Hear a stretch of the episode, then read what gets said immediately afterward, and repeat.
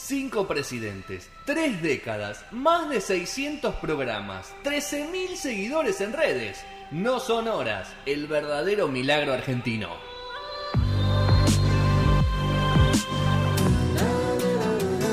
Conoce cuándo se está por armar, cuándo se está armando y cuándo se armó. No para, una columna de actualidad.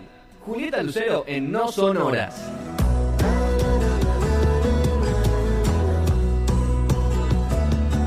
Cuarto, va quinto, quinto y último bloque de No Sonoras. Eh, llegó el momento de la noticia, del análisis, del informe y de la seriedad. Qué lindo separador que te hicieron, Juli. ¿Cómo estás, Julieta Lucero? Hola, ¿cómo están? Re lindo, sí. ¿Todo bien? La verdad que sí. Sí, sí, todo bárbaro. ¿Vos, estás en- Este, vos- vos en qué ciudad del mundo estás? Porque recién hablamos con Villa Regina, con Bulón y con Nueva York. Estamos en, todo- en todos lados del mundo. Hoy, ¿dónde te toca estar a vos? Puerto Madryn. Perfecto, perfecto. Programa Madryn, federal e internacional. Nada que envidiar a Nueva York. En absoluto. Por- Salvo, bueno, un par de cositas que contó ahí, pero vos, vos tenés tu Central Park, me imagino.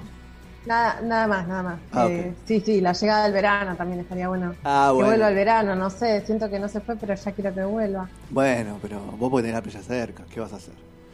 Bueno, Juli, hoy noticias de género van a ser.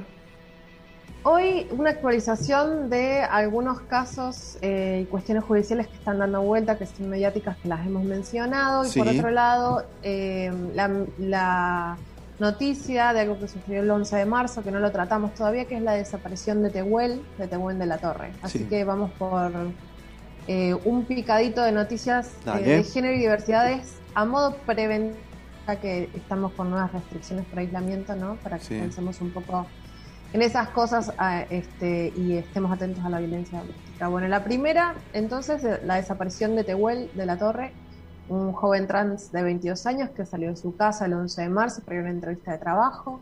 Eh, no volvió de la entrevista. Los datos eh, empezaron a aparecer porque él se ocupó de avisar a la familia dónde iba a estar, a dónde iba a hacer esa entrevista, un a la tarde en San Vicente, eh, Alejandro Korn, provincia de Buenos Aires. Y la entrevista la iba a tener con Luis Alberto Ramos, un hombre de 37 años, que le dijo que, eh, o que le había ofrecido un trabajo de mozo. Esto contó la novia de Tehuel. Cuando Tehuel no volvió de, la entrevista y empezó la búsqueda, de- de- después de varios, ¿no? de iniciar el proceso de días, se descubrió en la casa de esta persona, de Ramos, restos del celular y de la ropa de, de Tehuel. Eh, Se pudo registrar a través de la geolocalización que, el teléfono sí estuvo activado, que llegó a la zona de la reunión, que estuvo eh, desde las 19 hasta las 19.45 de ese día eh, en esa zona, digamos, y se perdió señal a las 0.30 del, de, en la zona donde vive el detenido de la causa, que es el primer detenido, en este caso Ramos, la persona que le ofreció el trabajo. Durante el fin de semana hubo más noticias sobre la causa. eh, la novedad es que eh, vino un segundo detenido, Oscar Alfredo Montes, un chatarrero amigo de Ramos. Hasta ahora ninguno de los dos quiso hablar. Hasta ahora no hay novedades sobre el paradero de Tehuel. Y eh, sobre lo que vienen advirtiendo las familias, supuesto de la desaparición y la búsqueda, es qué pasa con la cobertura mediática de este caso y por qué es tan distinta a otros. No existe Empezar. la cobertura, la cobertura mediática. Salvo Es en medios al- mínima, ¿no? sí, alternativos que, que están muy identificados con la, con la exposición, no hay nada. No hay nada. Es mínima. Sí, tal cual. Este, y la que hay, se está hablando de que es una cobertura que quizás está haciendo demasiado foco en la genitalidad y no en otras cosas eh, que una nota de hoy de, de página 2 en el suplemento Soy Rescata, que me parece súper importante eh, y, y nos ayuda un poco a pensar, por eso la traigo a la mesa, que habla sobre la precarización laboral y las condiciones estructurales de vida de este sector de la población, del sector trans, Sí. que es en el marco en que desapareció Tehuel. No, no, no, no desapareció en cualquier situación, desapareció en el vista eh, de trabajo, un domingo a la tarde, y, todavía no sabemos nada. Según ese Montenegro contó al suplemento Soy, eh, ese es activista, docente, autor de Desandar el cisexismo, eh, y es una de las personas que se puso al frente de la búsqueda o la, visibilidad ¿no? de la búsqueda de Tehuel, es que eh, si bien es necesario darle aparición de la persona, la búsqueda de la persona, eh, en algún momento es necesario sentarse a hablar de qué pasa con este contexto, eh, cómo, cómo sufre o qué les pasa a las personas trans a la hora de buscar trabajo y cuáles son las situaciones estructurales con las que se encuentran y, los, y las empujan a situaciones eh, de violencia. Si bien hay una ley, eh, dice ese, eh, dice trans es para celebrar, ¿no? Los nota y es una nota de posición del Poder Ejecutivo con respecto a... Es una toma de posición del Poder Ejecutivo con respecto a nuestra comunidad. Igual dice que no alcanza y que necesitan una ley eh, que permita otras reparaciones a través de un decreto. Repito, 11 de marzo desapareció, todavía no sabemos dónde está. Eh, y no hay sí, pistas, que, lo, que es más preocupante todavía.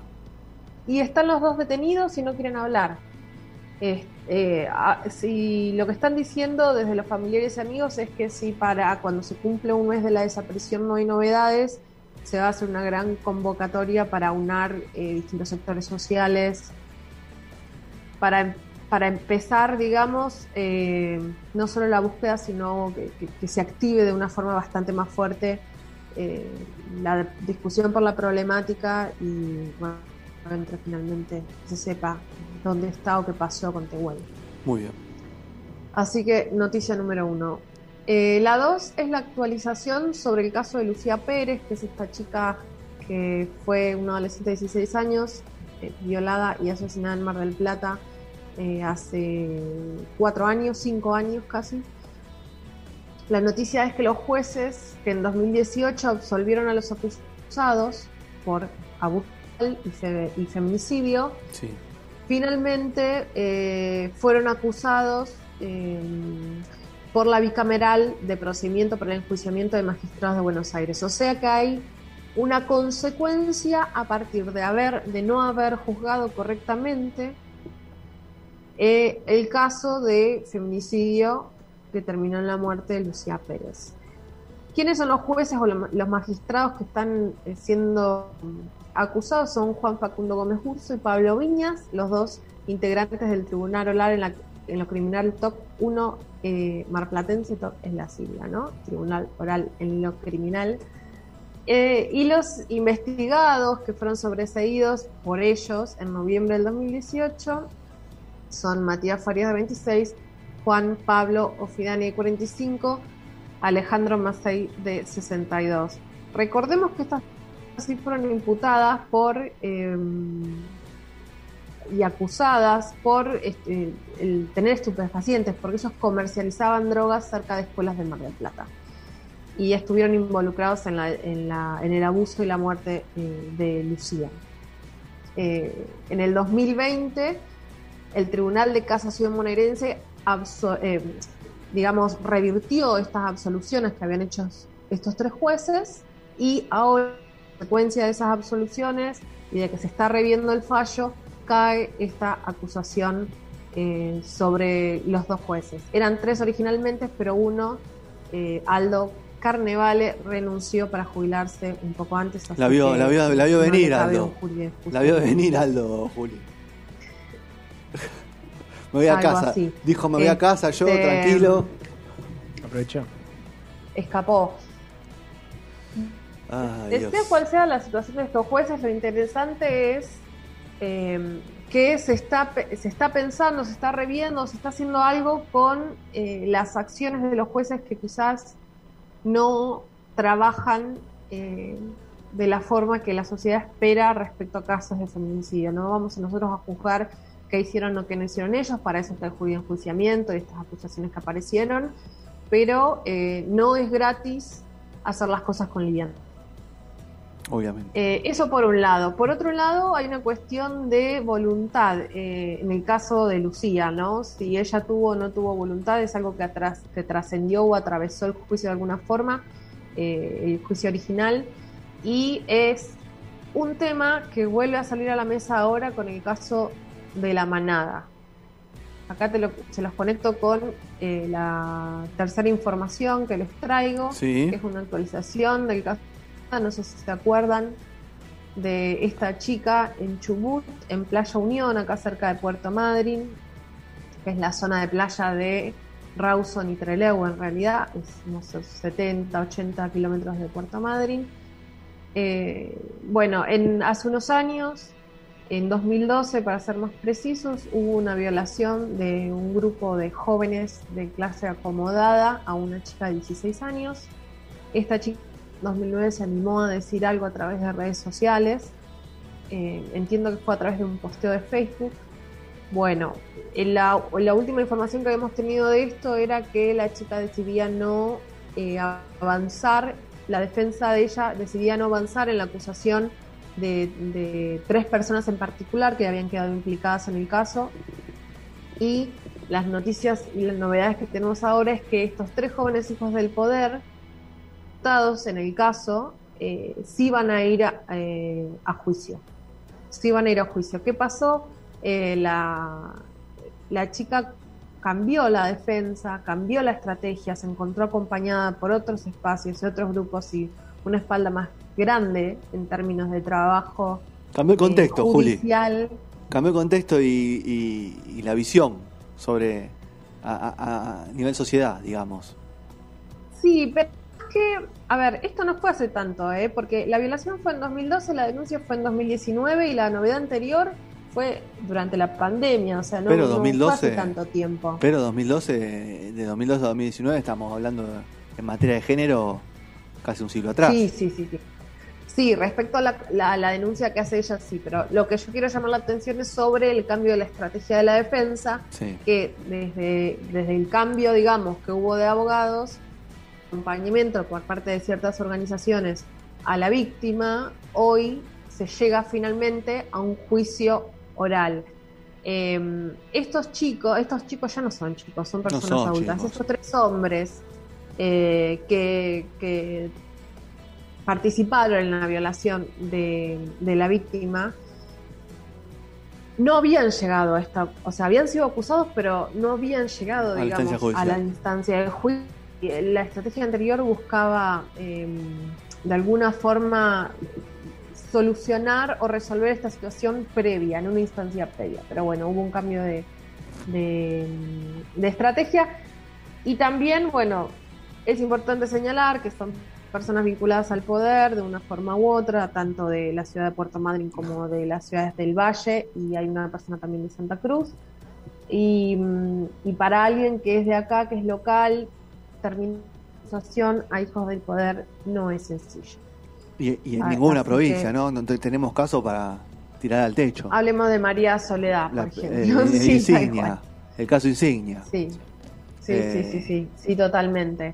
Este, pero bueno, son, em, son casos que hablan de consentimiento. Tenemos que estar atentos cuando, em, cuando se revea finalmente esta acusación contra los jueces en el caso de Lucía Pérez y en el caso de la manada que pasa, porque hablan de consentimiento. ¿Cuál es el consentimiento que debe dar la persona a la hora de tener relaciones sexuales individuales, grupales, del tipo que elija tener? Y si no lo elige, ahí está, aparece el abuso y la violación. Último, cortito, porque ya vamos. salió en todos lados. Es la actualización por la denuncia de violación contra Juan D'Artés. El miércoles pasado hubo una conferencia de prensa transmitida a través de la cuenta de Instagram de, actrices argentinas. Estuvo Telma Fardín, por supuesto, y su abogado Martín Arias Duval. Allí señalaron y contaron que, la Interpol lanzó finalmente una alerta roja para cap- capturar a Juan D'Artés y que desde el Ministerio Público Fiscal de Brasil se inició un proceso de investigación para acusarlo de delito de abuso sexual. Recordemos que los hechos sucedieron en Nicaragua y Dar tiene nacionalidad brasilera. Brasil no permite la extradición. Entonces, ¿qué pasó? Bueno, se abrió una ventana judicial que, eh, que si bien la Constitución de Brasil no permite la extradición de sus, de sus nacionales, digamos, el Código Penal sí permite que los nativos sean eh, juzgados por delitos cometidos en el exterior. O sea que no hay que llevar a D'Artés a Nicaragua, sino que hay que traer la acusación a Brasil. Muy bien. Más Eso cómodo, viaja menos. Tal cual. Menos contagios de COVID, dicen ustedes. Y no, no, no, menos contagio de Bueno, COVID, no, porque eh, Brasil el- es una bomba nuclear. No, no, ahí, a esa no te la voy a defender, pero No, por lo menos viaja verdad. menos. Es verdad, en eso tenés razón. Bueno, el asunto es que es, un- es un caso muy importante, es algo eh, muy grande, ¿no? Porque es un caso que tuvo mucha repercusión y ayudó a que se abran muchas otras cosas. Eh, me animo a decir que en el caso de la manada, las denuncias del estilo de Telma Fardín tienen mucho peso. Eh, bueno, ¿qué va a pasar entonces con esta acusación del Ministerio Público Fiscal? Hay que esperar ahora que el juez resuelva qué pasa con la acusación. Si se considera, si así lo considera el Ministerio Público Fiscal de Brasil, eh, si hay, digamos, mérito, ¿no? Si existe mérito, se va a abrir el proceso, se va a convocar a las partes y eh, se va a encaminar este, este proceso, digamos, de, por la acusación de, de abuso, de violación. El delito en Brasil es estupro agra- agravado, se llama, y es uno de los delitos más graves del ordenamiento jurídico. La pena máxima, eh, según la agencia TELAM, contempla 12 años de prisión. Eh, bueno, tres noticias, no, perdón, cuatro noticias duras, pero bueno, para no quitar del ojo la cuestión de género, eh, la- las diversidades, qué pasa con el género y las diversidades, teniendo en cuenta que estamos otra vez con restricciones de movilidad, un poquito más aislados para cuidarnos, pero bueno, pongamos un ojo que está pasando alrededor nuestro, no solo dentro de nuestras casas, sino con nuestros seres queridos, eh, para que ocurra menos violencia. Muy bien, gracias Juli por todo el informe tan completo. Beso grande y buen fin de semana. Nos vemos, Juli. Un abrazo. Buen fin de... Chau, chau.